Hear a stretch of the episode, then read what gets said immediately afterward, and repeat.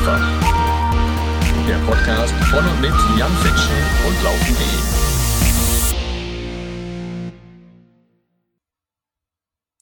Und damit hallo und herzlich willkommen, liebe Freundinnen und Freunde des Laufsports. Jan Fitschen hier für euch am Mikrofon mit einem Gast heute für euch am Start, der richtig, richtig weit weg ist. Ich glaube, viel weiter geht es gar nicht, weil wir hier so eine Fernaufnahme machen. Außerdem, ja, außerdem Vogelgezwitscher und gute Laune mit dabei und wir tauchen ein heute mal in den Hintergrund, denn natürlich, ja, ist mein Gast Läufer, ganz klar. Aber der läuft nicht nur selber, sondern der lässt auch andere laufen und sorgt dafür, dass Laufevents richtig, richtig gut aussehen und dann reden wir heute noch so ein ganz kleines bisschen darüber, wie ihr die Chance habt, mit ein paar richtig speziellen Gästen und mit mir auf Sylt mal eine Trainingsrunde zu drehen. Ich glaube, das wird ziemlich, ziemlich cool heute und deswegen freue ich mich heute sehr, dass ich als Gast den Sebastian Uridat am Start habe. Herzlich willkommen, lieber Sebastian. Ja, moin Jan, moin liebe Zuhörerinnen und Zuhörer. Schön, ich freue mich hier zu sein heute.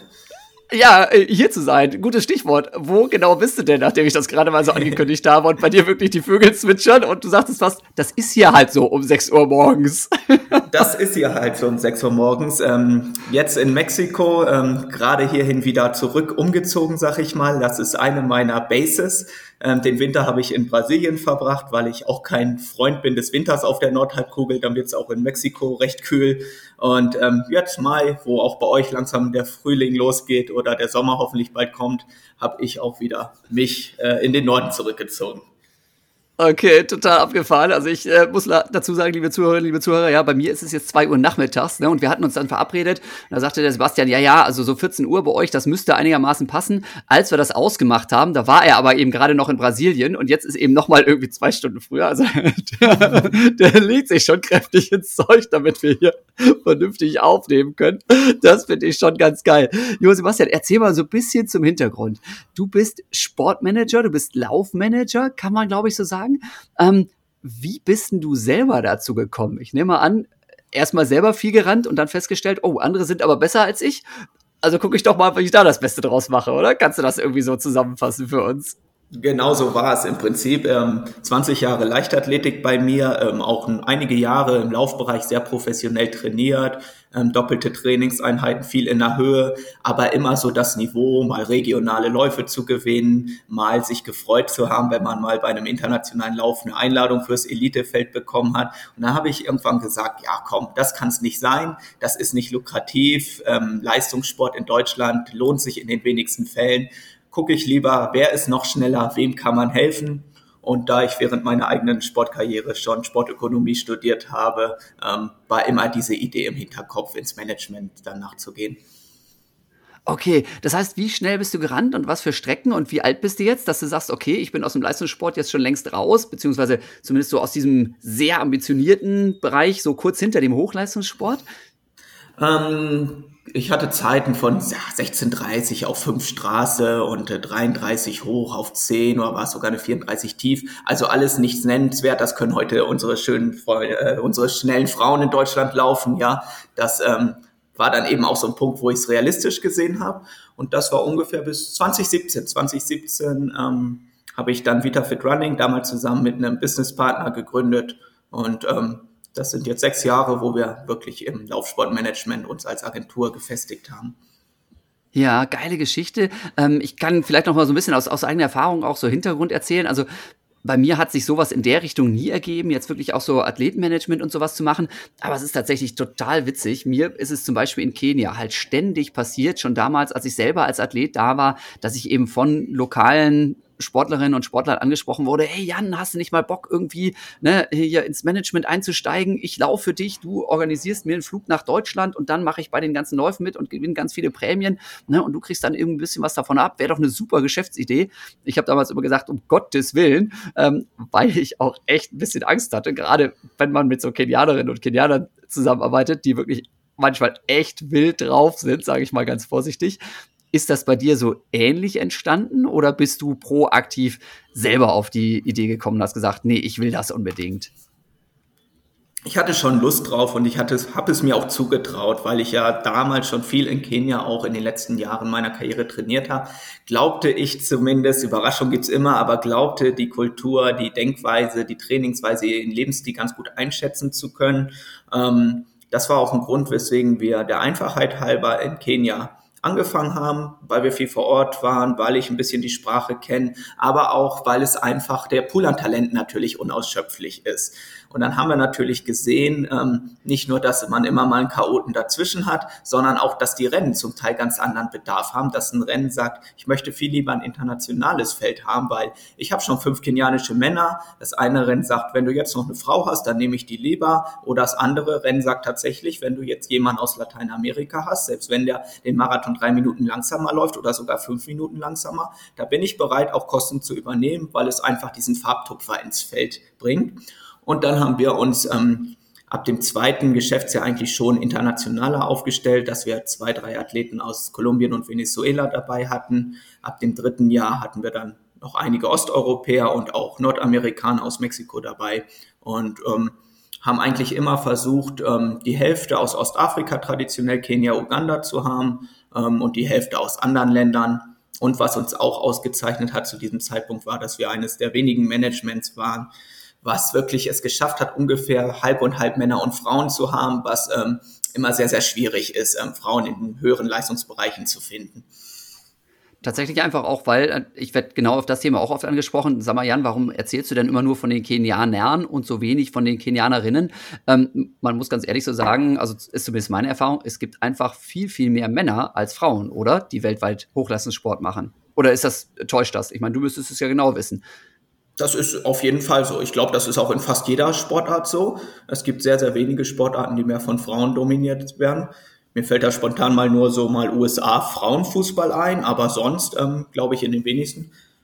Die Gründe sind tiefliegend. Das ist natürlich äh, Familie, solche Planungen und einfach da sich das gesellschaftlich mehr und mehr jetzt verankern muss, dass eine Frau gerade im Ausdauersport wirklich ja eigentlich ja viel besser sogar gemacht ist als ein Mann für diese Belastung, Dauerbelastung. Ich glaube, da kommt noch viel, aber bisher ist es so, dass deutlich höherer Männeranteil da ist auf Topniveau. Ja, und, und wie habt ihr das dann hingekriegt, dass ihr das tatsächlich auch bei den, den äh, Männern und Frauen jetzt ein, ein gleichmäßiges äh, Portfolio habt, eine gleichmäßige Athletenaufteilung habt? Und wie seid ihr vor allem eben auch dann an die Athleten rangekommen, die jetzt eben aus ja, Lateinamerika oder sonst woher kommen? Schreibt man die einfach übers Internet an oder lernt ihr die bei irgendwelchen Wettkämpfen kennen? Wie, wie funktioniert sowas? Es gibt verschiedene Wege. Ähm, manchmal klappt auch in Lateinamerika der kenianische Weg, dass jemand sagt, ich habe jemanden ähm, in meiner Trainingsgruppe, den musst du dir mal angucken, der ist richtig gut. Ähm, oftmals sind wir bei Events, bei ja, regionalen Meisterschaften, lokalen Meisterschaften vor Ort. Und wenn nicht, dann studieren wir ganz typischerweise die Ergebnislisten. So Top-Events sind für uns dann ähm, Panamerikanische Spiele, was ja irgendwie das zweit- oder drittgrößte, ich glaube nach Olympiade und Universiade das drittgrößte Multisport-Event auf der Welt ist, alle vier Jahre war das letzte Mal 2019 in Lima, dieses Jahr im Oktober in Santiago de Chile. Und das sind so typische Events, wo wir dann vor Ort sind und uns anschauen, ähm, welche Frau läuft da den Marathon in 240. Ähm, kann die dann mal in die USA in 2,35 laufen, kommt die dann mal nach Europa, läuft irgendwann dann unter 2,30 und ab dem Moment ist natürlich eine Basis da zu sagen, hey, du hast Potenzial, auch mal in Europa eine Einladung zu kriegen. So läuft's eigentlich. Ähm, Ansonsten gehen wir bei den, um die, den Frauenanteil hochzuhalten, auch so vor, dass wir sagen, ähm, wir lehnen auch mal relativ fixe Männer ab. Selbst wenn die eine gute PB haben, aber einfach instabil waren, dann ein Jahr so laufen, ein Jahr so, dann sagen wir, bist ein cooler Typ, ich wünsche dir alles Gute, aber geht gerade nicht. Und bei den Frauen hat man meistens so ein bisschen mehr Konstanz drin. Und was uns auffällt, ähm, bei Frauen ist es auch deutlich einfacher, diese Internationalität zu halten, weil das sehen wir auch ähm, eigentlich bei jedem Laufevent, ähm, dass bei den Frauen viel eher mal auch eine Europäerin in der Weltspitze mitlaufen kann, ja, und daher ist es da dann doch schon einfacher, gleich beide unsere Aspekte abzudecken, ähm, möglichst hohen Frauenanteil, aber möglichst auch verschiedene Nationalitäten. Ja, jetzt, jetzt probiere ich mal ein bisschen so ins Eingemachte zu gehen. Ne? Ich weiß ja, unsere Zuhörerinnen und Zuhörer und überhaupt weltweit ist ja auch Geld einfach mal ein Thema. Ihr habt jetzt nicht die ganz, ganz großen Superstars am Start. Ja, da ist jetzt irgendwie kein Elliot Kipchoge dabei oder kein Olympiasieger oder sowas. Das ist so ein bisschen, sag mal, international eher so die zweite, dritte Garde, die am Start ist. Kannst du uns vielleicht mal zwei, drei Beispiele nehmen, nennen? Wie ist das jetzt? Also, keine Ahnung, bei einem 10-Kilometer-Läufer, der so und so schnell läuft, oder bei einem Marathonläufer, der so und so schnell läuft und der kommt jetzt eben, ich weiß, ja, wenn man in Deutschland starten will und ist Deutschland, kriegt man halt mehr Kohle tendenziell als jetzt jemand, der aus dem Ausland kommt. Ähm, kannst du uns da vielleicht tatsächlich auch mal ein paar Zahlen raushauen? Denn ähm, dass ein Elliot Kipchoge gut davon leben kann, das kann man ja verstehen. Aber wie ist das jetzt bei einem Kenianer, der vielleicht zwei Stunden zehn oder zwei Stunden acht als Bestzeit hat, was ja immer noch ne, im Marathon eine Bombenzeit ist, wo aber natürlich die Konkurrenz einfach auch extrem hoch ist in dem Bereich. Richtig, es ist tatsächlich so, dass ähm, dieser Zug eigentlich abgefahren ist. Ähm, wir sprachen noch vor der Pandemie von äh, Marathons, wo man mit 2.10, 2.11, sogar mal 2.12 ähm, gut gewinnen konnte, mal seine paar tausend Euro mitnehmen konnte. Ähm, da hatten wir diese World Athletics Label im Bereich Bronze, Silber und Gold. Das hat sich dann mit der Pandemie alles verschoben und wir hatten eigentlich einen sehr guten Markt, dass wir diese Läufer hatten für das Niveau, die Bronzerennen auch mal gewinnen konnten oder ums Podest mitlaufen konnten, für Silberlabelrennen mal eine Einladung bekommen konnten. Und das hat sich eigentlich ähm, total verschoben. Dieser Markt ist weggebrochen. Wir haben gesehen, was passiert ist im Laufsport, im Straßenlaufsport in den letzten Jahren die Leute, die dann auch über die Pandemiezeit Rennen hatten, die sind alle sämtliche Weltrekorde gelaufen in ähm, gemachten Elite-Rennen auf flachen Strecken und auf einmal waren wir nicht mehr wirklich kompetitiv ähm, in diesem Bereich. Das heißt, ich sage es dir ehrlich, es ist so, wie du sagst, man braucht heute eigentlich diesen einen Superstar als Zugpferd, um komplettes Management nur über Athletenmanagement wirklich halten zu können. Ähm, oder du brauchst eben eine Breite von 205ern, höchstens 206er Läufern im Frauenbereich inzwischen 222, 223, dass du sagst, ähm, die bringen auch jeden Sonntag bei drei, vier Rennen was ein und ähm, das lohnt sich. Ähm, dadurch haben wir gesagt, wir konzentrieren uns jetzt eigentlich nur noch auf einige Athleten, mit denen wir schon lange zusammenarbeiten, wo wir sagen, da erwarten wir noch was, da passiert noch was und auch sicherstellen können, dass die ähm, Startmöglichkeiten kriegen, plus einige der ähm, äh, Leute aus anderen Kontinenten, wo wir immer wissen, die haben noch mal diesen Exotenbonus. Ähm, ich arbeite selbst viel auch in El Salvador direkt mit der Federation zusammen, war in der Delegation bei der Weltmeisterschaft Halbmarathon für El Salvador, dies Jahr hoffentlich auch wieder in Riga. Die laufen nicht schnell, die Jungs und Mädels. Ja, der ähm, nationale Rekord ist eine ähm, 67 im Halbmarathon bei den Männern, ähm, ich glaube 78 bei den Damen aber die kriegen dann sogar mal Wildcards für eine WM oder ähnliches, ja, und ähm, selbst so ein Stadtmarathon, die eine Dame, Idelma Delgado, ist mal in Münster gelaufen, hat volle Einladung bekommen und weil es einfach eine nette Geschichte immer ist. Aber von einer Einladung an sich kann man ja noch nicht leben. Ne? Also wie ist das jetzt bei so einem, also muss jetzt nicht Münster sein, ne? weil ich mhm. glaube, das, das steht auch in den Verträgen, dass man natürlich nicht konkret darüber reden darf, wer wo wie was kriegt. Aber nehmen wir doch mal an, du hast da irgendwie eine Athletin, die schickst du zu einem Stadtmarathon nach Deutschland. Einladung, Hotel, Flug, ja, eine Sache, aber ähm, irgendwovon muss man ja auch zu Hause die Miete bezahlen. Und ihr wollt ja auch, ich weiß nicht, was kriegt ihr? 20 Prozent oder sowas? Was ja, 15, 15 ist gedeckelt 15 von World Athletics, genau. Ja, genau. Also 15 Prozent der Einnahmen gehen ans Management, so, mhm. ne? Und äh, wenn das 1000 Euro sind, die man dafür irgendwie dann kriegt, das, davon kann man nicht lange leben, ne? Also das muss ja schon irgendwie was anderes auch sein. Wie sieht sowas aus? So ist es. Ähm, ich glaube, der eine Punkt Preisgelder, die sind ja bei vielen Rennen auch mal öffentlich einsehbar. Da wissen, glaube ich, auch unsere Zuhörerinnen und Zuhörer ganz gut Bescheid, dass das von bis wirklich reicht, dass ähm, man auch mal in New York 100.000 für den ersten Platz mitnimmt und dann mal irgendwo ein Zehner in Deutschland mal 400, 500 nur mitnimmt. Das ist von bis. Rein davon kann weder ein Athlet noch ein Management leben. Reisekosten ist für uns eigentlich relativ wichtig, dass wenn ähm, Rennen Interesse hat, die immer so weit abgedeckelt sind und ähm, abgedeckt, dass ähm, wirklich auch ähm, mindestens alle Seiten mit einer Nullnummer rausgehen.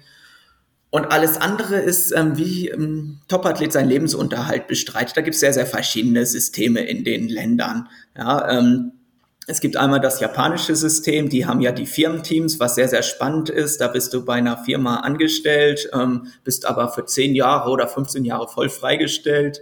Ähm, läufst quasi im Firmendress, das ist eigentlich alles, was die von dir verlangen und danach steigst du da ein und kannst da arbeiten und hast keine Zukunftssorgen.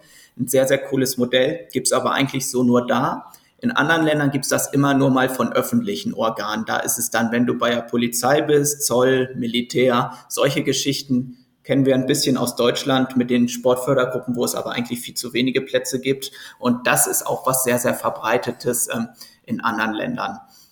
Also in Kenia haben wir es ab und zu mit wirklichen Top-Leuten, die dann irgendwo bei der Polizei sind oder Kenyan Defense Forces beim Militär oder ähnliches. In Lateinamerika in einigen Ländern, in El Salvador habe ich es so und in Mexiko. In Südamerika habe ich es tatsächlich ein bisschen mehr so, dass die meisten was nebenbei arbeiten, so halbtags, aber ähm, im Bereich Sport. Das heißt, die sind dann irgendwie als Sportlehrer aktiv oder selber als Leichtathletiktrainer, sind dadurch natürlich immer direkt auch am Sportplatz vor Ort, können ihr eigenes Training ganz gut mit einbinden, Tagesablauf. Andere sind Physios, Sportphysios habe ich auch einige, die dann auch professionell laufen. Und ähm, da gibt's aber auch nicht, ähm, nicht viel irgendwie ja, rumgemecker. Man akzeptiert auch in Lateinamerika die Situation und sagt, auch hier ist es dann nicht wirklich sehr, sehr kommun, dass man äh, Profiläufer wird und das irgendwie mein Lebensziel ist oder man deswegen jetzt einen geilen Lebensstandard sich erarbeitet. Man weiß, ich mache irgendwie meinen Job, ich liebe Sport, ich mache am besten was, was mir auch Zeit für meinen Sport lässt oder sogar ich arbeite im Sport und ähm, kriege das dann irgendwie unter. Und wenn es richtig gut läuft, dann kommt man halt auf ein Niveau, dass man mal eine Olympia-Quali schafft und dann doch mal auch mal einen Sponsor anklopft. Okay, also tatsächlich ist es so, dass selbst auf dem Niveau, ähm, wenn die Athleten von euch vertreten werden, ähm, dass einfach das vom Einsatz her Hochleistungssport ist, Profisport ist, aber vom Verdienst her die Kohle eben oft genug noch woanders herkommt, so wie es letzten Endes ja wie bei uns auch ist in den allermeisten Fällen. Ne? Also wir haben ein paar ganz wenige, die wirklich komplett auf die Karte setzen können, aber gerade in Deutschland, wie bei mir damals auch, dann sind es halt so verschiedene Einnahmequellen. Mhm. Oft ist es dann irgendwie noch die, keine Ahnung, die, die Bundeswehr-Sportförderkompanie oder sowas, wo dann halt noch ein bisschen was dazugepackt wird. Denn tatsächlich, ja, also ganz nach vorne zu kommen, bei mir war es so eben wirklich erst nach der Europameisterschaft konnte ich richtig davon leben. Vorher war das so ein bisschen äh, von der Hand in den Mund und so und dann äh, hat man sich irgendwie so ein bisschen durchgemogelt, ist dann tatsächlich international auch sehr ähnlich. Okay, also da habt ihr tatsächlich verschiedene Athleten aus der ganzen Welt bei euch im Portfolio und ihr kennt dann einfach die Laufveranstalter oder ist das so, dass die auch einfach mal Google anschmeißen und dann sagen, äh, Google Athletenmanagement und dann laden sie bei euch. Ähm, läuft alles über Vitamin B normalerweise, oder? Ihr kennt die Leute und dann, ne, wenn man einen guten Job macht, bringt man seine Athleten unter und fährt vielleicht auch noch selber mit. Genau, so läuft es, ähm, dass bei uns Leute mal anklopfen, auch über die ähm, Manager World Athletics Profile, also wie jeder Athlet haben auch wir Profile. Ähm, Athletes Representative heißt ja unser Jobtitel offiziell. Das sind eher die Athleten, die uns dann ab und zu mal anschreiben und sagen, hey Manager, ich brauche gerade mal jemanden. Das passiert schon mal, da kommt so eine Mail pro Woche im Schnitt rein. Und ähm, den, den Kontakt zu den Eventveranstaltern, den ähm, den suchen wir eigentlich. Das ist mehr von unserer Seite, aber natürlich hat sich da ein schönes Netzwerk mit einigen hundert Rennen über die Welt ähm, verteilt aufgebaut in den letzten Jahren. Aber auch da ja, muss man am Ball bleiben und jedes Jahr sagen, hey, wir haben mal wieder Interesse, wir würden gern jemanden schicken, was braucht ihr, was sucht ihr? Ja, Okay, und ähm, du hast es gerade auch schon gesagt, ihr seid ja offiziell auch registriert. Das heißt, man muss auch so eine Prüfung machen. Das wird also gecheckt. Es kann nicht jeder Hinz und Kunst mittlerweile. Früher war das mal so, ne? Äh, da ist man dann halt Manager, ne? Und dann versackte Geld in irgendwelchen dubiosen Kanälen, ne? Und keiner wusste, was da genau passiert. Mittlerweile seid ihr offiziell registriert, müsst eine Prüfung ablegen und es wird auch kontrolliert, was ihr macht. Ne? Das nennt sich dann wie World Athletics Registered Management. Ja, habe ich das richtig ja. recherchiert hier? World Athletics Registered um, Athletes Representative, also Athletenvertreter, ah, ja, okay, so. so gesehen. Mhm. mhm. Ja, okay. Genau, und, und, und es ist aber, ja, ist aber auch schön, ne, dass ähm, inzwischen da mal so ein bisschen wirklich der Wildwuchs gestoppt wurde und da mal eine Regelung rein äh, kam. Sonst würden wir uns wahrscheinlich wie im Fußball bewegen, wo jeder sich Spielerberater schimpfen kann, die FIFA eigentlich nichts reguliert. Und das ist ja nur, weswegen im Fußball auch solche Unsummen gehandelt werden, weil ja die Berater nichts haben, dass sie nur 15 Prozent nehmen dürfen oder ähnliches. Und dadurch entsteht dann natürlich auch schnell mal eine Reputation über ein Berufsfeld, wo die Leute sagen, nee, das sind alles schmierige Gauner. Ja, und äh, daher bin ich da auch ganz froh drüber, dass World Athletics so ein bisschen was bei uns reguliert in unserem Job. Ja, auf jeden Fall, denn da gab es tatsächlich in der, in der Vergangenheit ja auch wirklich abenteuerliche Geschichten, mhm. die sich dann da irgendwie so durchgesetzt haben. Ähm, das ist schon ganz cool, dass die das machen. Ähm, da zahlt ihr dann auch jeden, jedes Jahr irgendwie eine Summe an, an World Athletics und müsst dann irgendwie je, regelmäßig Nachschulungen machen oder sowas? Wie läuft das? Das ist relativ entspannt. Ähm, World Athletics ähm, hat eine Gebühr für die erste Prüfung. Ähm, die ist dann fünf Jahre gültig. Und dann muss man, glaube ich, eine Videoschulung machen oder ähnliches, um okay. das dann zu halten. Das ist äh, entspannt. Einige nationale Federations, die haben noch mal separat eine Fee. Da ist es immer die Frage, in welchen Ländern arbeitet man. Das ist aber von bis. Also die können noch mal was nehmen, aber machen nicht alle. Ja, und, und du, weil, also der, der Einstieg war ja schon irgendwie grandios mit irgendwie Vogelgezwitscher aus Mexiko und vorher irgendwie gerade in Brasilien. Wie ist jetzt dein Lebensmittelpunkt? Weil wenn deine Athleten irgendwie aus der ganzen Welt kommen, ich meine, vieles kann man sicherlich online machen und per Videocall, aber ab und zu muss man die Leute, mit denen man zusammenarbeitet, ja auch mal irgendwie persönlich treffen. Ne? Das geht ja nicht, dass du jetzt sagst irgendwie, ja, flieg doch bitte mal nach Shanghai, ne? aber ähm, du weißt gar nicht, wer der Typ ist, ob der das überhaupt schafft, sich in den richtigen Flieger zu setzen und ähnliches.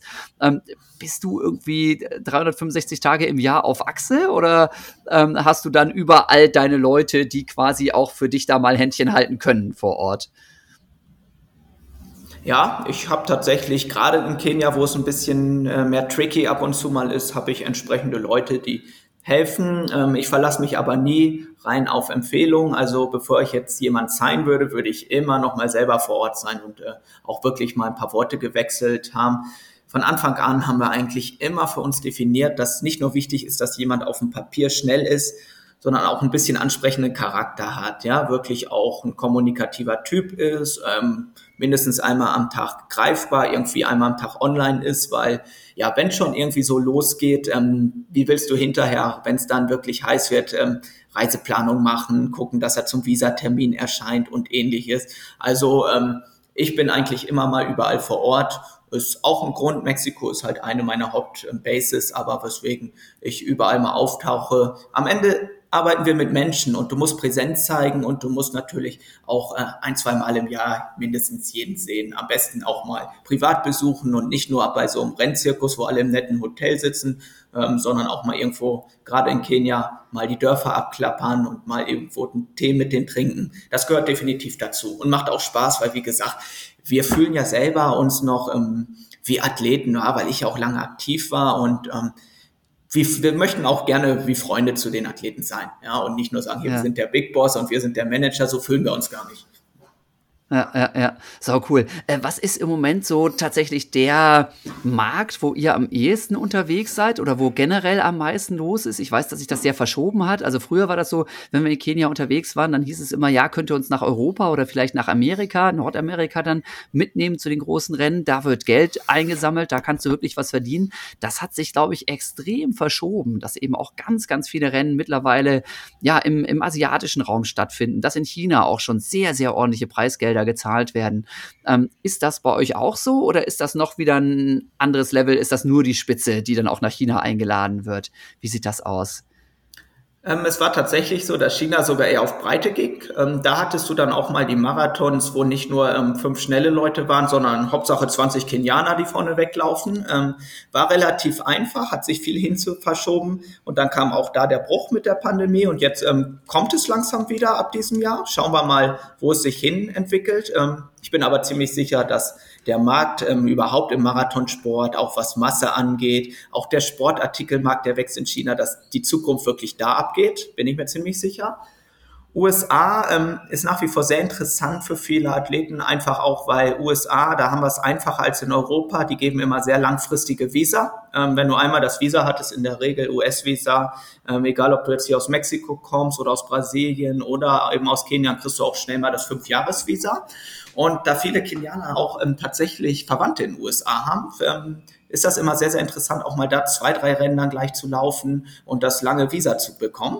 Also ähm, die Rennen dort, die laden eigentlich selten komplett ein, haben aber immer relativ ansprechende Preisgelder.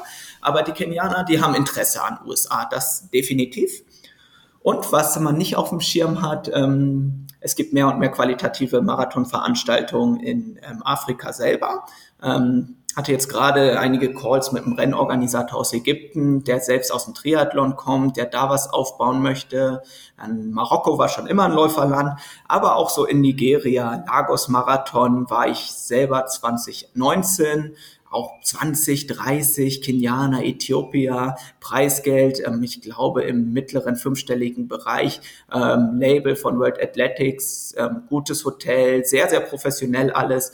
Ähm, da kommt was. Und ähm, so haben wir auch in in Gambia, in Gabun, in Südafrika sowieso, in Botswana inzwischen Stadtmarathons, aber auch 10 Kilometer Läufe. Ich glaube, Mofara ist ja noch mal vor seinem London-Marathon ähm, irgendwo in Gabun Zehner gelaufen. Das sind alles World Athletics Label Rennen und das ist eigentlich immer ein Qualitätssiegel. Also ähm, hier wächst was ran, auch in Afrika, was ähm, Road Races betrifft. Ja, und das, das ist tatsächlich so, wo du gerade da auch ein paar Mal darauf hingewiesen hast. Sobald World Athletics das Label gibt, kann man sich auch darauf verlassen, dass das irgendwie einigermaßen gut organisiert ist, ähm, auch für den Freizeitsportbereich? Oder gilt das dann eher nur für wirklich die Spitze? Ist das so, dass auch Leute sagen, na ja, ich will mal was ganz Exotisches machen, ich mache jetzt mal in Gabun irgendwie einen Zehner und äh, fliege da irgendwie aus Deutschland hin? Oder ist das noch ein bisschen zu weit weg? Weil die großen Dinger, ne, also New York Marathon, na klar, und Shanghai und sonst was, das wird ja auch immer mehr, dass da eben auch der Lauftourismus halt stattfindet. Glaubst du, dass das auch eine Entwicklung ist, die nochmal spannend wird? Ich glaube ja. Ich glaube, das äh, wird passieren. Ähm, Gabun ist noch sehr, sehr exotisch, aber ich zum Beispiel habe, mir schweben so ein paar Ideen, auch mal mit einer Laufgruppe vielleicht mal zum Panama-Marathon zu fliegen vor, ja, wo man dann wirklich auch eine schöne Woche macht, nochmal äh, zur Schleuse fährt und nochmal irgendwo an den schönen Strand und sich nochmal das Bankenviertel anguckt. Sowas könnte ich mir in, ja, ja, es, in Gabun nicht, in Panama könnte ich es mir vorstellen.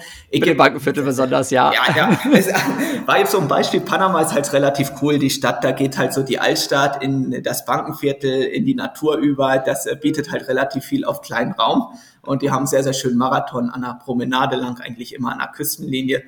Ähm, ja, aber in einigen Destinations wird das kommen. Ähm, Ägypten fährt so oder so die Schiene. Also der Organisator, mit dem ich jetzt mal einen Call hatte, der macht tatsächlich auch in Giza direkt um die Pyramiden ähm, einen Marathon. Ich war das letzte Mal im Dezember da. Da hast du schöne asphaltierte Straßen. Das ist nicht reine archäologische Städte, wo alles nur rundherum äh, Pulver und Sand ist. Also da kann man auch gut laufen. Und ähm, warum nicht? Und was du sagtest, ja, mit dem World Athletics Label, es ist definitiv ein Qualitätsmerkmal. Ähm, wir entwickeln auch für einige Rennkonzepte, die sich in diese Richtung bewegen möchten und haben den Anforderungskatalog eigentlich immer quasi hier offen vorliegen, tagsüber auf dem Laptop. Und ähm, da sind viele Kriterien zu erfüllen, ähm, sehr, sehr harte Kriterien und man kann sich sicher sein, wenn Rennen das Label gekriegt hat, dann kriegt man da auch als Freizeitläufer einen sehr, sehr guten Service. Ja, ja, ja. Okay, also so Athletenmanagement und sowas und vielleicht in Zukunft auch noch mal mehr so Laufreisen und ähnliches ist auf jeden Fall was, was ihr im Portfolio habt. Ansonsten habe ich noch gesehen, so ihr macht ja wirklich relativ viele verschiedene Geschichten. Ihr seid auch Laufveranstalter, ja? Zufällig wo?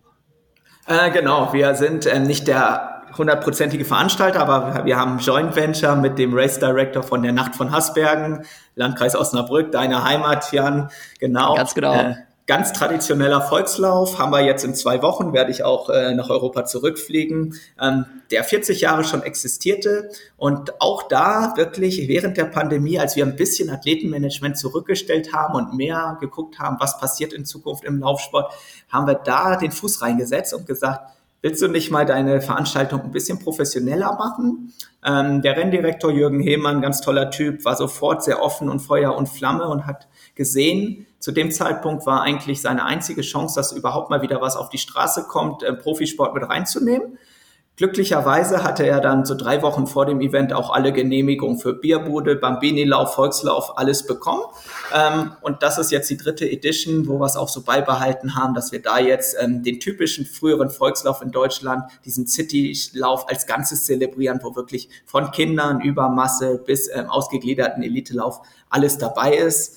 Und wir hatten ja Du kennst auch noch die Zeit, so vor 10, 15, 20 Jahren hatten wir einfach in Deutschland viel mehr Stadtläufe, wo auch Topsport mit drin war, wo einfach wir gesehen haben, Laufsport bildet einfach alles ab, alle Leistungsniveaus.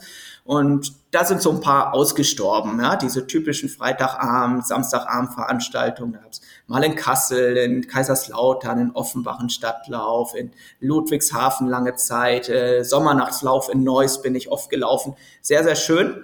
Und leider haben all diese Veranstaltungen irgendwann die Elite rausgeschmissen, wo wir auch schon darüber sprachen, wo geht der Markt in Zukunft ab. Und trotzdem haben wir natürlich auch als internationale, aber uns in Deutschland gegründete Agentur ursprünglich mal schon irgendwie so ein bisschen die Herzensangelegenheit, mal gucken, welches Rennen würde mal wieder auch ein bisschen Topsport mit reinnehmen, welches Rennen will wachsen. Oder haben wir gesagt, wenn der Markt nicht da ist oder auch die Wirtschaft es zurzeit vielleicht in Deutschland nicht immer an jedem Standort hergibt, dann sind wir auch sehr, sehr bereit, ganz innovative neue Events zu schreiben. Inzwischen haben wir halt ein schönes Netzwerk über die Zeit, sehen den Laufsport nicht nur rein auf den einen Kenianer äh, oder so ab, zugeschnitten, sondern als sein großes Ganzes, dass wir uns ähm, einiges zutrauen. Ja, also tatsächlich sehr, sehr breit aufgestellt. Und ähm, gerade vorhin hast du das erzählt, von wegen mit den, den Kenianern und Amerika. Und da haben die dann relativ oft auch Verwandtschaft und sowas. Selbst sowas bietet ihr an, ja? Ihr vermittelt Scholarships, also so Stipendien auch. Um, das heißt tatsächlich, wenn jetzt irgendwie jemand zuhört, der sagt, ach hier, meine Tochter ist irgendwie gerade irgendwie dabei und ähm, rennt einigermaßen schnell, aber ist vielleicht nicht super schnell und so und die möchte vielleicht irgendwie mal ein Auslandssemester machen oder ähnliches. Äh, sowas, da seid ihr als Vermittler dann auch tätig tatsächlich? Tatsächlich ja. Als diese Zeit kam, wo wirklich ähm, reiner Straßenlaufsport ähm, nicht mehr so die Budgets hatte wie vorher, jetzt kommt es ja zum Glück wieder, aber da haben wir gesehen, wo wird Sport wirklich ähm, gevalued, wo wird der anerkannt, wo wird Sport richtig gefördert. Da haben wir gesehen, ja, im US-College-Bereich, ähm, da ist nach wie vor ordentlich Budget drin, da wird auch wirklich Leistungssport gefördert. Dadurch haben wir es mit reingenommen und haben gesagt, so können wir auch mal Mittelstreckler oder eben Sprinter, ein Werfer, der auf uns zukommt, helfen, müssen den nicht gleich abweisen.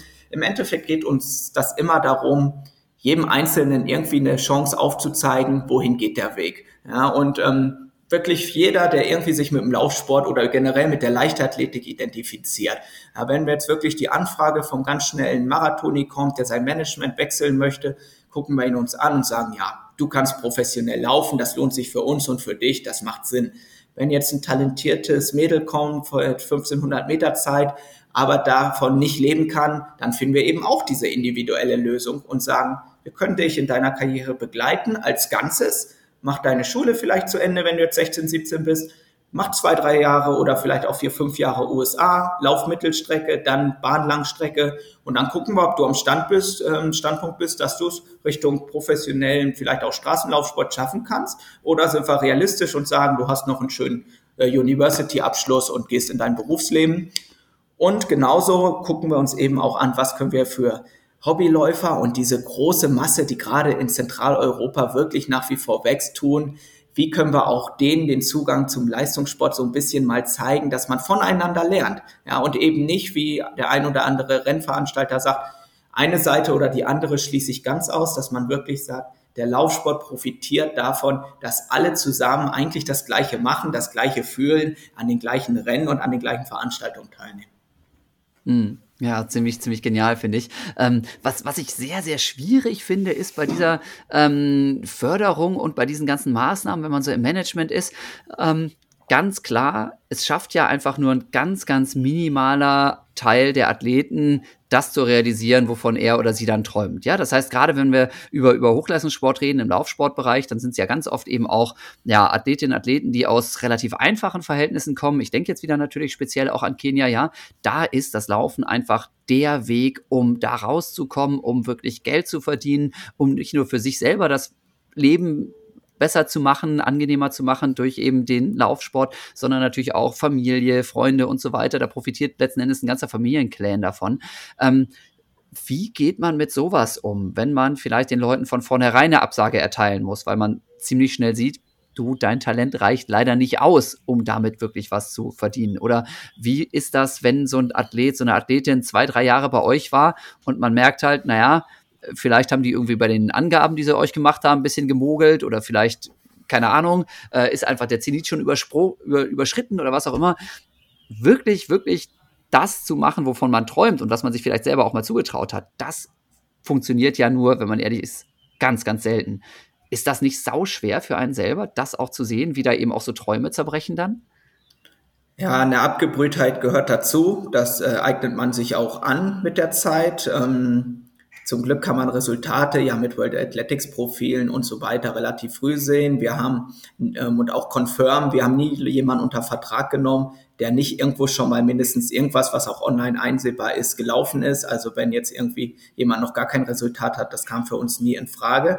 Und trotzdem hatten wir die Fälle, dass wir ähm, durch die Corona-Jahre auch wirklich ähm, Leute noch mal ein Jahr gehalten haben, ein Jahr verlängert, jedes Jahr wieder mit äh, der Versprechung, wir wissen nicht, was kommt, aber wir verlängern den Vertrag noch mal, weil die Situation ist nicht eure Schuld, ist nicht unsere Schuld. Wir versuchen das Beste und irgendwann dann im letzten Jahr, als ich auch wirklich ähm, unsere Anzahl der Athleten halbiert habe und mich noch mehr in, auf die Eventseite und die Seite Events für Hobbyläufer konzentriere, ähm, musste ich wirklich einige, die auch von Anfang an dabei waren, ähm, wirklich rausschicken und sagen, sind wir realistisch, äh, geht nicht mehr. Fünf Jahre kein Resultat, einfach auch wegen Corona oder drei, vier. Da kommt nichts mehr, da kriegen wir keine Einladung mehr. Mm, die Kenianer greifen es eigentlich gefasst auf. Ja? Du, haben ja, du kennst auch diese Mentalität, äh, Hakuna das, Matata. Ja, Hakuna Matata und dann, dann passiert was anderes. Und das Leben war ja immer irgendwie schwer und es gibt nur äh, mal ein Jahr, das läuft besser und dann mal wieder schlechter. Also ähm, die sagen dann, ist okay, verstehe ich. Ja? Schön ist ja. das nie, diese Situation, aber ähm, tja, man kann nicht der ganzen Welt helfen. Ne? Und deswegen mhm. muss man einfach auch, und da bin ich auch ganz offen mit, auch ganz egal, woher jemand kommt, ich gucke mir das Level an und gebe eine realistische Einschätzung. Und wenn ich sage, such einen anderen Karriereweg, du hast garantiert Talent, jeder Mensch hat irgendwo Talente, laufen cool, mach es für deine Gesundheit, aber du wirst nie irgendwo damit groß Geld verdienen, da bin ich auch ehrlich zu jedem. Ja, ja, ja. Ähm, apropos Kenia, ne, da waren wir gerade schon wieder, so ein Zufall. Ähm, das ist ja auch so ein Ding, ähm, was mich einfach immer total begeistert hat, total fasziniert hat. Als ich da war, ja, dann jetzt mein Kenia-Buch geschrieben, diese Kenia-Events zu Hause gemacht. Und dann habe ich ja überlegt, naja, was kannst du noch machen in Verbindung mit Kenia? Und habe gesagt, okay, pass mal auf, lieber Jan, du bietest jetzt an, Freizeitläufer Laufcamp Lauferlebnisreise in Kenia E10 of Champions. Das ist natürlich eine Sache, die ein bisschen aufwendiger ist, weil naja, man hat halt mindestens mal 24 Stunden Anreise, bis man dann da ist. Da hast du ja eine ganz geile Idee gehabt und gesagt, ach du, wenn das ein bisschen viel Trubel ist, nach Kenia zu fliegen, dann machen wir doch mal Folgendes, ja, um mit den Kenianern zu trainieren und mal zu gucken, was die so treiben. Das kriegen wir doch auch vielleicht bei uns zu Hause hin. Und Sylt ist zum Beispiel ja fast genauso schön wie Iten, wenn auch nicht ganz so hoch von der Höhenluft her. Aber das finde ich ja auch eine richtig spannende Klamotte. Also du kommst aus dem hohen Norden und hast gesagt, oh, bei uns kann man auch gut rennen, ne? dazu braucht man nicht durch die ganze Welt zu fliegen. Was ist das für eine Aktion? Denn genau da bin ich ja auch mit dabei. Ganz genau, richtig, ja. Ähm, ganz tolle Aktion. Ähm, wir haben gesagt, ähm, ich empfehle ja auch jedem mal irgendwo mal nach Kenia für die Experience zu gehen und einfach mal reinzuschnuppern. Ähm, nicht jeder hat aber jetzt ähm, direkt zu dem jetzigen Zeitpunkt ähm, auch mal diese zwei oder drei Wochen, die man dann ja braucht. Ich glaube, deine Reisen sind zehn Tage aufwärts oder so. Zeit. Ja, 14 Tage, 14 genau. Tage, genau. Ja. Da haben wir gesagt, der ein oder andere bei uns im Land, der äh, macht eh gerne seinen Sommerurlaub an der See. Wir holen einfach die schnellen Jungs und Mädels zu uns äh, in, schönen, in den schönen Norden und ähm, machen gleichzeitig noch irgendwie ein schönes Ambiente mit tollem Hotel, mit ähm, bisschen drumherum, mit ein bisschen ähm, Wohlfühloase und ähm, haben da die Laufwoche Sylt meets Kenia ähm, entwickelt äh, für den September, 10. bis 17. September in diesem Jahr. Also auch im Norden die ähm, Road Racing Season. Da kann man, wenn man Lust hat, sogar am Sonntag davor noch den Kiel-Halbmarathon mitnehmen oder am Sonntag danach gibt's auf Sylt als Abschluss ähm, so einen kleinen, schönen 10-Kilometer-Lauf in den Dünen. Und ähm, das ist so unser nächstes großes Event ähm, für dieses Jahr. Ähm, ähm, ja, neben den kleinen äh, Läufen wie Hassbergen, die wir machen, wo wir sagen, da holen wir mal wieder wirklich Kenia nach Deutschland und jeder kann davon profitieren, weil wirklich das wird was für jeden Hobbyläufer, jeden Niveaus, der da mal alles, was wir jetzt so bequatschen, die Kenianer direkt fragen kann. Ja, also tatsächlich so ganz, ganz ähnlich wie die Laufreisen, die wir auch machen. Liebe Zuhörerinnen, liebe Zuhörer, tatsächlich, wir tauschen uns natürlich aus bei solchen Projekten. Ne? Und dann sagen wir, hey, was habt ihr denn vor? Was haben wir denn vor? Ne? Und da habe ich natürlich als erstes gesagt, lieber Sebastian, also wenn sowas stattfindet, Habt ihr drei Tempogruppen, sodass ihr auch verschiedene Leute abholt? Habt ihr ab und zu auch mal Vorträge? Habt ihr Dauerlauf? Habt ihr aber auch mal Intervalle? Was treibt ihr da? Gibt's gutes Essen bei euch? Und ich habe auf alles eine Antwort gekriegt und die hieß ja. Da war ich schon mal sehr zufrieden. Also, wer ist zum Beispiel als Trainer dabei? Du selber auch, aber eben auch die Kenianerin oder ein paar Kenianerinnen und Kenianer. Und wenn, was für ein Niveau haben die? Und kannst du dich mit denen auch vernünftig unterhalten oder muss man dann Swahili erstmal lernen? Wie, wie ist da die Lage? Wir haben sehr, sehr gut ausgewählt, wie schon damals unsere Athleten, wer auch kommunikativ ist, wer ein bisschen witzig ist. Ähm, wir haben sehr, sehr tolle Charaktere dabei. Wir haben ähm, Ruth Bosibori, ähm, eine frühere ähm, Hindernisläuferin, die ähm, den Jugendweltrekord über 3000 Meter Hindernis gelaufen ist, ähm, die WM-Teilnehmerin war, die Olympiateilnehmerin war, ähm, dann irgendwann Richtung Straßenlauf gegangen ist. Ähm, ganz, ganz nette, sehr, sehr strukturierte, ähm, disziplinierte Dame, die haben wir dabei. Dann haben wir Sammy Kiptum dabei, ähm, ganz witziger Typ, ähm, hat mal den Treviso-Marathon gewonnen, war Dritter in Skopje und in Dublin, hat in Sao Paulo mal den zweiten Platz belegt. Ähm, ist jetzt. Beim Silvesterlauf in Sao Paulo? Äh, nee, beim, beim Marathon. Beim Marathon. Ah, okay. Auch ein Label-Race, war witzigerweise letzten Monat, als ich selber noch da war. Ähm, genau. Okay. Aber auch ähm, eine schöne ähm, komplette Marathon-Vita, ähm, kein 204er-Läufer oder ähnliches, aber ein sehr witziger Typ, deswegen habe ich ihn ausgewählt. Der hat schon Laufcamps ähm, auch mal in den Alpen begleitet, der weiß wirklich, ähm, was wollen unsere Hobbyläufer, was brauchen die, ähm, welche Tempogruppen eignen sich. Die beiden haben wir dabei. Ähm, ich selber mache nach wie vor natürlich noch Sport, ähm, bin mir nicht zu schade, auch morgens mal mit zu joggen zu gehen, habe da total Spaß dran, mag auch immer den Austausch und das Quatschen beim lockeren Dauerlauf mit Läufern aller ähm, Art und aller Tempogruppen. Das wird cool. Ja, ähm, Special Guest, ähm, du bist dabei, da freuen wir uns, du schaust vorbei, ähm, wirst auch sicher einen Tag ähm, morgens mitlaufen, abends vielleicht mal eine Stretching-Einheit oder ein Alternativtraining leiten ähm, der zweite Special Guest, den wir haben, der wird auch ganz, ganz vielen, gerade in Deutschland, noch ein Begriff sein, ist Patrick Macau, ähm, Marathon-Weltrekordler, damals in Berlin ähm, 2011 gelaufen. Ähm, ja, hat, glaube ich, zwei Jahre bis ähm, Wilson Kipsang kam, gehalten, der Weltrekord.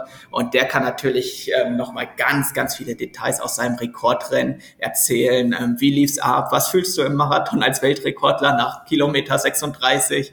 Und ähm, der wird auch zwei bis drei Tage ähm, auftauchen, uns bei einigen schönen Abenden, einigen Gesprächsrunden begleiten. Zu haben wir einen schönen kenianischen Dinner, einen Abend natürlich mit vorbereitet. Und neben dem Reinlaufen gibt es die Möglichkeit, ähm, viel ansonsten über Sport zu lernen, ähm, viel Alternativtraining zu machen. Wir haben schönen Pool, wir werden Aquajogging, Wassergymnastik und ähnliches anbieten. Wir werden mal eine Radtour organisieren. Wir werden ähm, einen Fitnesscoach ähm, kommen lassen, ähm, der dann mal nochmal speziell Stabilisationstraining, Rückengymnastik, alles, was wir Läufer gern mal vernachlässigen, äh, mit äh, allen Teilnehmern und Teilnehmerinnen durchgeht. Und ähm, wir bezeichnen sehr, sehr gerne als ähm, schöne Woche Aktivurlaub mit Schwerpunkt auf Laufen und viel Freestyle. Alles kann, nichts muss. Ja, man macht, was man möchte. Man hat die Möglichkeit, zweimal am Tag mit Profis Sport zu machen, von denen zu lernen. Und wer sagt, heute möchte ich mal meinen faulen Strandtag machen, der ist natürlich auch am richtigen Ort. Ja, also ich habe tatsächlich mein aller, allererstes äh, Trainingslager in der Ferne, habe ich damals noch mit dem Osnabrücker Turnerbund auf Sylt gemacht. Allerdings dann, ich glaube, Hörnum hieß das. Und das war dann unten mhm. irgendwie so eine ehemalige Bundeswehrkaserne, wo wir dann darum gejoggt sind. Das läuft bei euch ein bisschen anders, oder? Also Unterkunft ja. ist äh, nicht im Doppelstockbett. Sind, das ist bei uns nicht so. Wir sind gar nicht so weit weg von Hörnum. Ich glaube, es sind zehn Kilometer. Da werden wir sicher auch mal eine Radtour hinmachen oder ähnliches an die Südspitze. Wir sind in Rantum. Wir arbeiten mit dem TUI Blue Hotel zusammen, ähm, sehr, sehr schönes viereinhalb Sterne Haus. Ähm, ist ähm, Halbpension bei uns plus Snacks über den Tag mit drin, Unterkunft in komfortablen Apartments in Zweierbelegung, wo man aber auch eine eigene Kitchenette und so eine kleine Küchenzeile drin hat und dann auch nach eigenem Gusto nochmal sich was äh, zubereiten kann über den Tag. Generell werden aber alle sehr, sehr gut bei uns verpflegt mit schönen Abendbuffets. Auch das Gesellige kommt natürlich nicht zu kurz. Ähm, das Gläschen Wein und Bier ist auch immer mit drin beim Abendessen. Tolles ähm, Frühstücksbuffet haben wir da auf jeden Fall, was wir uns nach dem Morning Run sicher verdient haben, mit ähm, großem Aspekt auch auf Gesundheit. Das spiegelt die Marke TUI Blue ähm, ganz gut wider. Ähm, da haben wir wirklich einen Hotelpartner gefunden, der wirklich da passt und auch so ausgewählt, dass wir sagen, schön, komfortabel, aktiv, aber wir brauchen nicht das Luxusresort auf Sylt, was uns jetzt gar nicht widerspiegelt mit unserem Modell, was wir da reintragen. Ja, ähm, Laufstrecken, also wenn ich das richtig in Erinnerung habe, es gab halt einfach unheimlich viele tolle Radwege, wo man dann keinen Autoverkehr hat, wo man wunderbar laufen kann. Strand war, glaube ich, immer ein bisschen schwierig, weil doch auch sehr sandig. Da muss man dann immer irgendwie auf die Gezeiten so ein bisschen achten, ob das Ganze Sinn macht oder nicht. Ne? Aber so ich glaube, man kann sich tatsächlich ganz gut da austoben. Ne? Also findet da wirklich auch ein vielseitiges Laufterrain, sodass sich alleine deswegen auch die Anreise ja auf jeden Fall lohnt. Ne? Weil Sylt, sag mal, wenn ich jetzt aus München komme, ist das auch nicht so ganz, ganz in der Nähe jetzt bei mir aus Düsseldorf. Ich habe ganz fest vor, mit dem Zug anzureisen, sind, glaube ich, siebeneinhalb Stunden. Ne? Ähm, aber wie gesagt, die Insel ist natürlich schon auch geil. Ne? Und äh, das ist schon was Besonderes. Lebt ihr auch so ein bisschen davon, dass Sylt ja auch so diesen ja, dieses e-, Edel-Image hat, so ein bisschen? Also äh, zielt ihr darauf gezielt ab oder sagt ihr, nein, nein, das ist schon, also Sylt ist auch eine, eine Insel für jedermann, der jetzt irgendwie Bock drauf hat? Für die Laufwoche geht es wirklich darum, dass wir einfach einen attraktiven Ort, der auch als Urlaubsstandort sich äh, anbietet, gesucht haben und schöne Routen haben. Ähm, Gezeitenjan ist tatsächlich auf Sylt witzigerweise nur auf einer Seite der Insel immer ein Thema. Auf einer Seite hast du Ever und Flut, auf der anderen nicht. Ähm, am Strand werden wir mal ausprobieren, ähm, wie fit unsere Teilnehmer sind, ob der ein oder andere auch mal die Stiefel hochkriegen möchte und da mal ein bisschen was für die Kraftausdauer machen möchte. Aber ansonsten werden wir das ähm, ausgefeilte Radwegenetz hauptsächlich nutzen, was ähm, seit du da warst wahrscheinlich sich nochmal deutlich verbessert hat. Da wurde wie überall in Deutschland in Radtourismus richtig investiert. Und überall, wo man Rad fahren kann, kann man auch gut laufen. Und dazu werden wir auch schöne Läufe in den Dünen machen. Da hat man dann meistens so kleine Holzwege mit so Stegen, so Paletten hingelegt. Ähm, und ein bisschen auf und ab geht's ja auch mal. Wir, wir haben auch mal einen Nachmittag Hügelläufe mit drin an so einer Düne. Das ist ja nicht alles flach da, aber das soll keinem Angst machen. Das ist wirklich dann wieder so ein Punkt, wo man sagt, additionally, wer möchte, hat da die Möglichkeit, ein bisschen mehr zu machen. Wer morgens seine vier, fünf Kilometer joggen möchte und sagen, das ist es, auch okay, kriegen wir alles hin.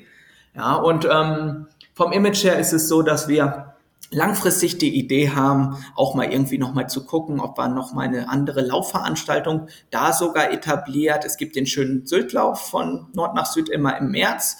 Ähm, ist aber wirklich eine sehr, sehr windige Angelegenheit im März, eine Strecke von 33,3 Kilometern lustige Zahl, aber nichts Offizielles, so dass wir gesagt haben, Sylt hat definitiv auch nochmal Potenzial zu einer anderen Zeit im Jahr für einen qualitativen Lauf, der dem Standort gerecht wird. Und da äh, stehen wir doch auf dem Standort, weil einfach die Wirtschaftskraft da ist und für eine neue Veranstaltung einfach auch die Sponsoren sich wahrscheinlich deutlich einfacher finden lassen. Ähm, jetzt für die Laufwoche ist aber wirklich die schöne Natur und auch dieses schöne Hotel, was uns dahin lockt. Mhm. Sag mal noch ein bisschen was dazu von wegen, ähm, ja, kann natürlich jeder mitmachen. Gibt es irgendwie so eine gewisse, ja, ich sag mal, Mindestanforderungen, die man erfüllen sollte, damit man da einigermaßen Spaß hat? Oder äh, kann ich jetzt auch hingehen, wenn ich sage, ich bin in meinem Leben noch nie mehr als drei Kilometer gelaufen? Also ich sag gerne bei meinen Laufcamps, ja, äh, also alles, was irgendwie so Robinson Club ist, ne, also im, im äh, November fahren wir jetzt wieder nach Zypern für eine Woche, ne, da sage ich immer gerne, ihr solltet 40 Minuten am Stück schaffen, ne, ähm, kann auch gerne achter Schnitt sein, ist kein Problem. In Kenia, ne, wo wir dann im äh, März hoffentlich wieder sind, sage ich, Leute, 10 Kilometer solltet ihr schaffen. Weil in Kenia kommt dann noch die Höhenluft dazu und so, du kennst das alles und dann geht's hoch und runter. Das ist einfach nochmal anstrengender als zu Hause. Ähm, aber zwischendurch heißt es dann immer wieder, naja, wenn hier steht, alle Levels willkommen, dann kann ich doch hier auch meine ersten Schritte überhaupt machen. Da wird es dann immer tricky. Deswegen sage ich, nee, also 40 Minuten bei uns, wie gesagt, gerne auch ruhig, kann man schaffen. Und was ich auch immer gerne sage, jeder, der deutlich unter 40 Minuten rennt, den Zehner, vielleicht 35 und schneller, der ist jetzt in meinen Laufcamps auch nicht mehr so optimal aufgehoben, denn das geht dann ja wirklich schon eher in Richtung Hochleistungssport. Ähm, die Leute brauchen aus meiner Sicht ein richtiges Trainingslager und nicht das, was wir anbieten, eben diese Kombination aus Urlaub und Fun und Spaß und eben einfach auch Leute, nette Leute äh, kennenlernen. Ähm, deswegen versuche ich das immer so ein bisschen einzuschränken. Ähm, wahrscheinlich ganz ähnlich bei dir, oder? Relativ ähnlich, genau. Das ist bei uns auch kein Trainingslager, dass wir uns irgendwo in eine Blockhütte im Wald einsperren und nur pumpen, pumpen und powern und pushen. Das äh, wird überhaupt nicht so. Spaß soll äh, wirklich äh, im Vordergrund stehen. Ich würde so halten wie du auf Zypern, dass ich sage, jeder, der irgendwie auch mal seine drei, vier Kilometer laufen geht, selbst wenn zweimal in der Woche ist, der passt sehr gut rein. Wir schielen auch so ein bisschen auf ähm, all die Leute, die während der Covid-Jahre nochmal jetzt den Weg Richtung Autosport gefunden haben und sagen, irgendwann steht jetzt auch mal mein erster fünf Kilometer Straßenlauf vielleicht an in den nächsten Jahren. Jetzt juckt es doch irgendwie. Ich möchte auch mal dahin so ein bisschen und hol mir nochmal die paar Tipps von den Profis vorweg. Ähm, das ist so die Idee. Ähm, nach oben hin eigentlich alles offen. Wir haben, wie gesagt, auch die Möglichkeit noch am letzten Sonntag der Woche ähm, so einen kleinen äh, lokalen 10-Kilometer-Lauf mitzunehmen. Das wäre inkludiert bei uns. Wer möchte, kann. Wenn nicht, nicht. Und ähm, daneben haben wir aber auch was sehr, sehr Schönes. Ähm, jeder, der irgendwie einfach aktiv lebt oder sagt, mich reizt wirklich ähm, die Insel, der kann mitkommen. Wir haben tatsächlich auch Pakete, wo jeder, der jetzt irgendwie läuft, seine Familienangehörigen mitbringen kann. Ähm, auch Kids, Family, alle können dabei sein, selbst wenn die nicht laufen. Die können dann eben eine schöne Zeit verbringen, ähm, schön ins Schwimmbad gehen, den Fitnessraum nutzen, schön an den Strand gehen, die Insel erkunden. Auch die Möglichkeit haben wir, dass das eben auch den Familienurlaub widerspiegeln kann, wenn man es denn mag. Ja, das ist tatsächlich eine ganz, ganz coole Geschichte. Das ist auch was, was ich festgestellt habe, dass ich so Laufcamps einfach perfekt, ähm, äh, perfekt eignen, genau, das wollte ich mhm. sagen, für Leute, die natürlich irgendwie mit Family unterwegs sind, weil man es dann eben schön aufteilen kann. Man selber kann irgendwie sich da mal austoben bei dem einen oder anderen Lauf, aber für die Family ist im Prinzip dann natürlich auch mit Strand, mit schönem Hotel und so auch immer einiges geboten. Ich habe aber auch festgestellt, dass sich tatsächlich solche Sachen auch richtig gut eignen für Leute, die sagen, ich habe im Moment eben keinen Partner, keinen Freund, keine Familie oder sowas, mit denen ich gemeinsam in Urlaub fahren kann, sondern ich will alleine irgendwo hin, habe aber eben keinen Bock beim Abendessen irgendwo alleine zum Tisch zu sitzen und mir jeden Tag irgendwie aufs Neue zu überlegen, was ich jetzt heute eigentlich mache, sondern wir haben ganz viele Alleinreisende immer dabei, die dann sagen, ja, ist doch super. Ne? Wenn ich mich abends mit wem unterhalten will, dann habe ich Anschluss. Wenn ich beim Frühstück mit wem quatschen will, dann habe ich Anschluss. Außerdem weiß ich ganz genau, dass Leute, die Sport machen und auch noch Laufsport machen, natürlich da schon mal eine Leidenschaft haben, diese mit mir teilen. Das heißt, man hat auf jeden Fall ein verbindendes Element. Und ich behaupte ja auch immer, unter Läuferinnen und Läufern sind weniger Arschlöcher dabei als sonst auf der Welt. Ne? Also das glaube ich, glaub ich auch was. Du, sind wir uns einig? Ausdauersport, das ähm, bringt uns runter, das hält uns in Balance. Wir sind sehr, sehr entspannte Zeitgenossen. 100 Pro, 100 Pro, ne? Also von daher, das ist, glaube ich, auch was, was wirklich gut funktioniert an diesen Geschichten. Von daher, ich glaube, das wird bei euch auch ganz spannend, das mal nachher so zu sehen, was da passiert. Und jetzt nochmal so zu meinem Einsatz bei der ganzen Geschichte, ganz witzig, ne? Also das ist natürlich gerade auch dieses Thema Kenia, was dafür gesorgt hat, dass du jetzt mal gesagt hast, ey, lieber Jan, äh, willst du dich auch mal mit vorbeikommen?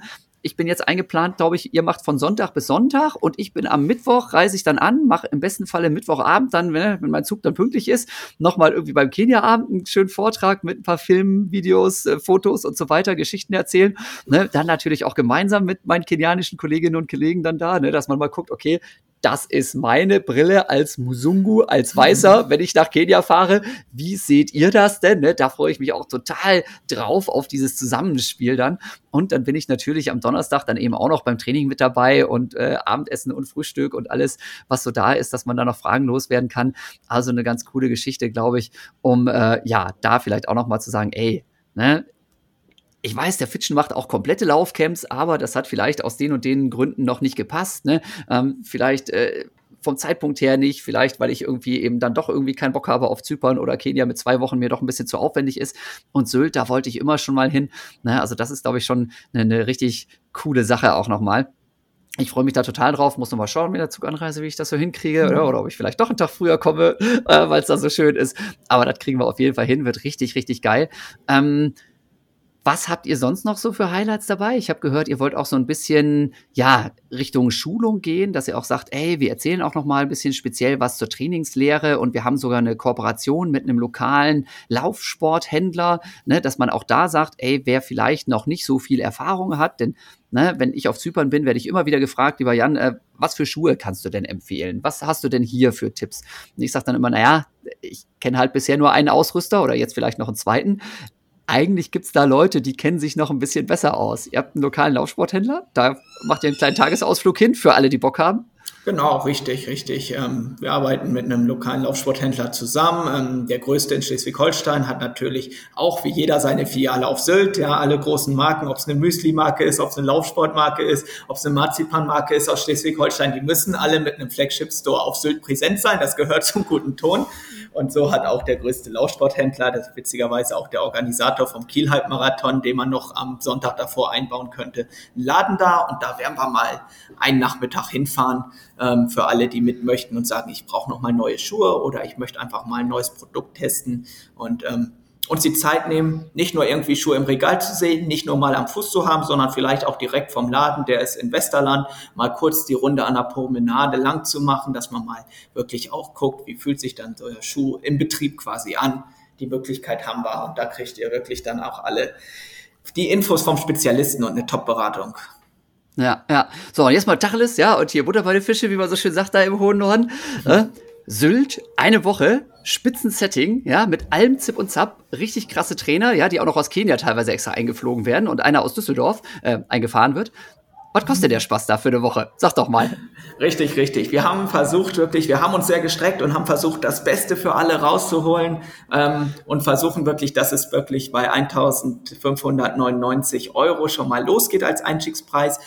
Ähm, dann hat man wirklich schon das alles dabei, unser komplettes Programm, die Betreuung von unseren Special Guests und den Kenianern, die Halbpension, die Snacks über den Tag, das tolle Hotel und wir haben nur ein paar ganz kleine Sachen, die man ähm, dazu buchen kann, wenn einem danach ist. Das ist dann, wer den Parkplatz braucht und mit dem Auto kommt. Das ist dann, wer noch mal eine kenianische Sportmassage, die wir aber auch sehr, sehr preiswert und human anbieten. Ähm, ich glaube, für 20 Euro die 30 Minuten anbieten. Ähm, sowas noch mal dazu buchen möchte.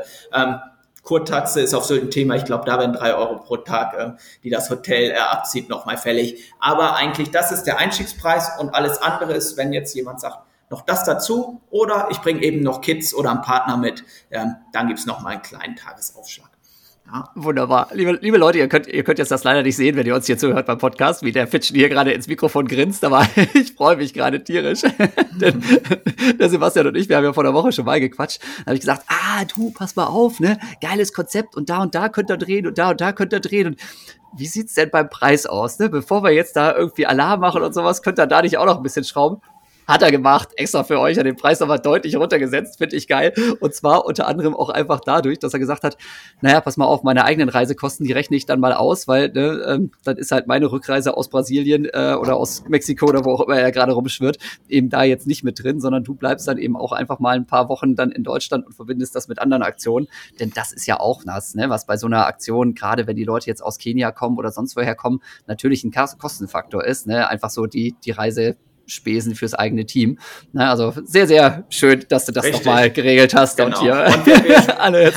Wir sprachen drüber, ähm, klar, der Preis muss passen. Wir wollen ja hier keinem eine Chance, der Interesse hat, verbauen, sondern natürlich hat Sylt seinen Preis, aber es ist eben auch eine schöne Woche Urlaub und wir wollen es auch so vielen Leuten wie möglich zugänglich machen. Und wir sprachen vorhin ja nochmal, wie finanziert sich so ein Profiläufer? Wie ging es denen die letzten Jahre und so weiter? Und natürlich wollen wir auch ähm, unsere Ruth und den Sammy, die dann da auftauchen, ähm, Macau hat es nicht ganz so nötig, aber auch die anderen beiden wollen wir, wollen wir irgendwie angemessen entlohnen, ja, ähm, und nicht mit einer Woche Halbpension nach Hause schicken. Die sollen natürlich auch ihren Anteil kriegen. Ja, ja, und ähm, so okay, definiert sich dann irgendwie der Preis, genau. Ja, finde ich super. Finde ich super, habe ich mich sehr gefreut, als du das auch noch möglich gemacht hast. Ne? Also das finde ich ist schon eine ganz coole Sache. Ist na klar immer noch echt super viel Geld, muss man sagen, aber ich weiß das ja nun auch schon von meinen anderen Laufcamps, die eben auch nicht wirklich günstig sind. Da hängt halt doch auch schon immer ein ganz schöner Rattenschwanz dran. Definitiv. Und, äh, es wird sich lohnen, ne? Jan, es wird sich ja, lohnen. Und ich auch ähm, sagen. wir sind detailverliebt. Du fragtest, was noch so dazu gehört. Es wird eine Woche volles Programm. Man kann richtig viel machen und ähm, ja, wer das TUI Blue im September, das ist quasi noch Sommer bucht, ähm, der zahlt da auch seine 200, 250 Euro pro Apartment mit Halbpension pro Nacht. Also da relativiert sich das dann so ein bisschen. Ja. Ja, ja, ja, super cool. Okay, dann lass uns mal ganz kurz, wo ich jetzt mal die Chance habe. Ja, wir haben jetzt ganz viel gequatscht über Athletenmanagement und so, ne? Und alles Mögliche waren, glaube ich, ziemlich witzige Sachen dabei. Mein Podcast läuft ja, ne, unter dem Motto Laufen ist einfach mit dem Untertitel Einmal im Trainingslager. Und ich glaube, wenn jemand verrückte, abgefahrene Geschichten zu erzählen hat, von Läuferinnen, von Läufern aus der ganzen Welt, natürlich von sich selber auch, dann ist das jemand wie du, lieber Sebastian. Kannst du mal, ja, bin ich jetzt ein bisschen frech, nicht nur eine, sondern vielleicht so deine Top 3 von beknackten Geschichten irgendwie zum Besten geben? Also dieses typische ähm, Athlet XY kommt nicht zum Wettkampf, weil angeblich kein Visum gekriegt oder sowas. Das kenne ich mittlerweile zur Genüge. Ja, damit kannst du mich jetzt nicht mehr begeistern. Aber ich vermute, da waren bei dir doch noch ganz viele andere bekloppte Sachen dabei, oder? Also der Klassiker, der Athlet aus Kenia hat keine Laufschuhe dabei oder sowas. ich habe ah, gehört, das kommt schon mal vor. da gab es diverse Sachen. Willst du eher Anekdoten wissen, wirklich aus der Arbeit mit Athleten und äh, zu den Rennen oder eher aus meiner eigenen Trainingslagerzeit? Sowohl das auch, alles, alles. Je bekloppter, desto besser. Hau raus. Muss ich mal kurz überlegen. Ich war tatsächlich jemand, der hat auch oft sehr diszipliniert trainiert. Also so viel war da gar nicht immer. Wir waren ja, ich denke mal ein bisschen zurück, als ich noch aktiv war. Wir waren Pioniere damals. Äh, mit meinem ersten Leichtathletikverein, du sprachst über dein erstes äh, ähm, Trainingslager mit Osnabrück auf Sylt. Ähm, ich damals habe meine Karriere in der LG Wedel-Pinneberg in Südholstein angefangen, war damals noch eine große Nummer in der Leichtathletik, der Verein. Und ähm, wir waren jedes Jahr im Ostertrainingslager in Südfrankreich, ähm, Palavas-le-Flot, während eigentlich ganz Leichtathletik Deutschland immer nach Italien und Spanien fuhr über die Osterferien, war, haben wir schon immer was anders gemacht. Ja, das war dann auch so das typische ähm, angekommen, Deutschland noch so gerade Winter da, dann entspannte 18, 19 Grad morgens, alle direkt Klamotten aus, Erkältung natürlich vorprogrammiert und dann gab es diese legendäre damalige Wedel-Pinneberger Mittelstreckengruppe mit Tim Beckmann, Jakob Löwenstrom und den wahrscheinlich auch dir noch sehr bekannten Jonas Hamm, ähm, mhm. WM-Teilnehmer yep. ähm, 2005 für Finnland geiler in. Helsinki, geiler Typ alle sofort alles wirklich ausgezogen. Wir hatten die sogenannte 10 Kilometer Seerunde als Standardrunde für unsere Mittelstreckler und Langstreckler. Ähm, und die hatten am Ende wirklich ab Tag eins eigentlich immer so wenig an. Ähm, das war noch diese Zeit dieser sehr kurzen Laufhosen, ja, in den frühen 2000er, dass ähm, irgendwann das Gerücht rumging, wenn die Mittelstreckengruppe der Wedel Pinneberger mitkommt, die laufen ja immer nur mit einer Sonnenbrille bekleidet, die Seerunde. und so sah das dann auch aus. Midi-Laufhose, Sonnenbrille musste aber immer dabei sein. Ja, geil. Und genau diese Chaoten waren es auch die. Wir sind ähm, damals mit Kleinbussen immer runtergefahren, ähm, wo, ich weiß nicht mehr, wer es war, will ich auch gar nicht äh, irgendwie weiter ausschlachten, wo einer mal eine Peage, also eine Mautstation in Frankreich durchbrettert hat, ohne anzuhalten. Da man dann aber nicht mehr nachvollziehen konnte, von wo bis wo er auf dieser Autobahn gefahren ist, hat man ihn einfach die Strecke berechnet, als wenn er Frankreich einmal von ganz Norden bis ganz Süden durchquert hätte. uh, uh, aber teurer Spaß kann ich das mir vorstellen. War, ich, damals ging es doch, da war es irgendwie 80 Euro, heute wird es mehr kosten. Ähm, war eine sehr, sehr witzige Zeit. Ich glaube, ich war ähm, zehnmal, ja, insgesamt zehn Jahre lang, jedes Jahr Ostern. Südfrankreich gehörte dazu, aber auch gut trainiert. Weinprobe und sowas gehört natürlich auch dazu in Südfrankreich. Jedes Mal musste einmal mit drin sein. Aber da gab es sehr, sehr gutes Training. Und danach wurde es bei mir eigentlich ruhiger. Dann habe ich aber auch ähm, Vereine gewechselt, weil eben leider der Verein nicht mehr so stark war wie zuvor, es weniger Läufer gab. Dann war ich viele Jahre bei LAV Bayer Oerding Dormagen und die letzten Jahre noch bei LG Eintracht Frankfurt und habe aber auch ein bisschen mehr mir immer die Leute aus anderen Ländern, die Trainingsgruppen vor Ort gesucht und war dann mehr in der Höhe, habe eben viel in Kolumbien, Mexiko und natürlich in Kenia trainiert. Und da fehlten eigentlich so die ganz wilden Geschichten, weil ich habe äh, mein Ding gemacht. Ne? Ähm, geschlafen, gegessen, trainiert, dann mal Leute vor Ort getroffen, um Chai zu trinken, aber das war das dann auch. Und wenn wir chronologisch weiterdenken, kamen dann natürlich die Geschichten, als dann der Einstieg ins Athletenmanagement kam, wo es sicher immer Geschichten gibt ähm, von irgendwelche Visa, klar, das kennt man, ähm, die dann nicht rechtzeitig eintreffen oder ähnliches zu spät beantragt werden. Hatten wir auch leider erst dieses Jahr für den Zürich-Marathon ähm, wieder, wo wir eigentlich jemanden am Start haben sollten, der auch hätte gewinnen können. Aber es gab eine wilde Geschichte im Jahr 2019. Wir hatten zwei das war so der September, wo auch der Kiel-Halbmarathon war und in Hamburg immer der Alsterlauf.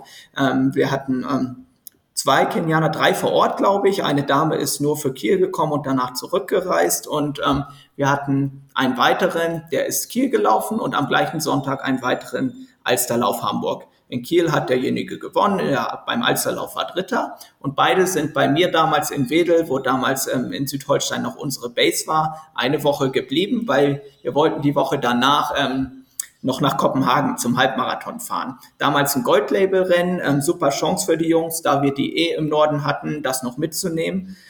Ähm, Kopenhagen hat uns ähm, soweit mit Hotelnummern unterstützt, aber für diese Typ Athlet, das war das Jahr, wo der Weltrekord von Camp da gelaufen wurde, auch ähm, nichts weiter gezahlt, aber wir konnten es natürlich so organisieren. Ja, und dann sind wir entspannt ähm, losgefahren, irgendwie um zwei Tage vorher, morgens um drei Uhr morgens, um irgendwie um fünf Uhr ähm, auf Fehmarn an der Fähre zu stehen. Und als wir dann da standen, wir sind sogar noch rübergefahren und Dänemark hat ja zu dem Zeitpunkt immer mal sporadische Passkontrollen gemacht. Und natürlich kam es, wie es kommen musste.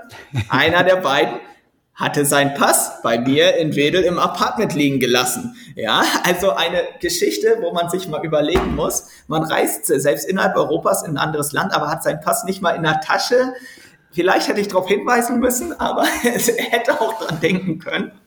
Ja, dann bin ich halt mit einem Athlet weitergefahren nach Kopenhagen, während der andere von der dänischen Polizei wieder auf die Grenzpolizei, wieder auf die Fähre gesetzt wurde. Zurück oh nein. wir eben einen Zug zurück zum Apartment organisiert haben. Der Kenianer natürlich ohne örtliche SIM-Karte, Internet. Ich jemand vor Ort in Wedel angerufen habe, der soll ihm bitte Zugang zu meinem Apartment geben und sein Pass. Und dann haben wir ihn, glaube ich, damals von Hamburg nach Kopenhagen ein Blablacar noch am gleichen Abend gebucht. Ähm, ich die ganze Scheiße. Zeit mit dem Fahrer am Telefon, ähm, du musst den suchen, so sieht der aus, der hat keine Daten, der hat kein Internet, ähm, findet den bitte. Und der Fahrer, ich hab ihn, ich hab ihn, ich, wir sind unterwegs. Und dann kam er irgendwie am Vorabend vom Rennen, irgendwie um 11 Uhr abends, ähm, mit einem Blablacar vorgefahren am Hotel in Kopenhagen. Der Fahrer Geil. hat von mir noch ein fettes Trinkgeld bekommen. Ähm, der Athlet hat noch irgendwie seine kalten Nudeln, die ich vom Buffet noch gerettet habe, bekommen. Und ist tatsächlich am nächsten Tag zu Ende gelaufen, während der andere ausgestiegen ist. Nein!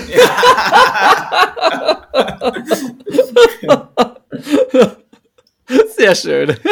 Leider war es zu der Zeit eigentlich so unser konstantester, konstantester Läufer. Der ist, hat eigentlich jeden Marathon immer beendet, immer so Top 3, Top 5. Also der hat immer sein Geld irgendwie gemacht. Der ist San Sebastian gelaufen, der ist Linz gelaufen, der ist Sofia zweimal gelaufen, immer so auch Bronze-Label-Rennen.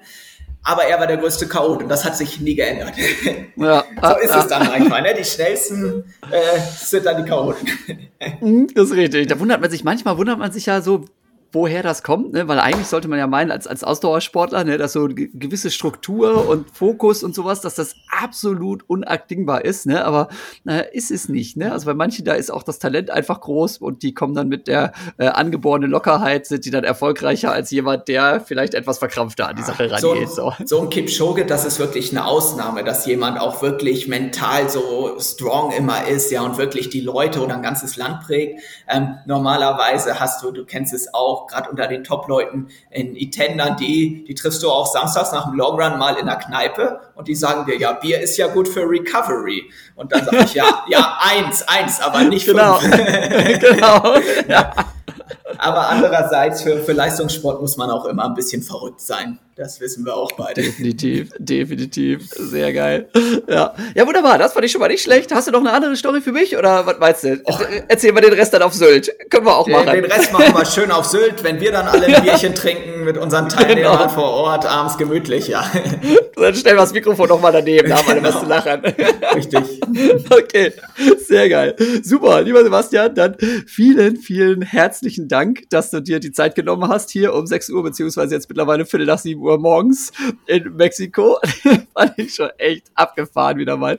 Die Klamotte, geil, was da mittlerweile möglich ist. Und natürlich auch echt witzig, so dieses Internationale bei dir zu sehen, zu hören, ne, was, was für Jobs es da gibt, was so alles rund um den Laufsport noch so alles abläuft. Und dann, ja, liebe Zuhörerinnen, liebe Zuhörer, ich habe jetzt mitbekommen über die Feedbacks, so gerade bei Instagram in letzter Zeit, es hören mich nach wie vor oder uns nach wie vor sehr viele beim Laufen zu, aber ich höre auch immer mal wieder, dass ganz viele beim Putzen oder beim Bügeln uns zuhören. Falls ihr das gerade macht, dann hoffe ich, ihr hattet Spaß dabei, dank unserer Unterstützung.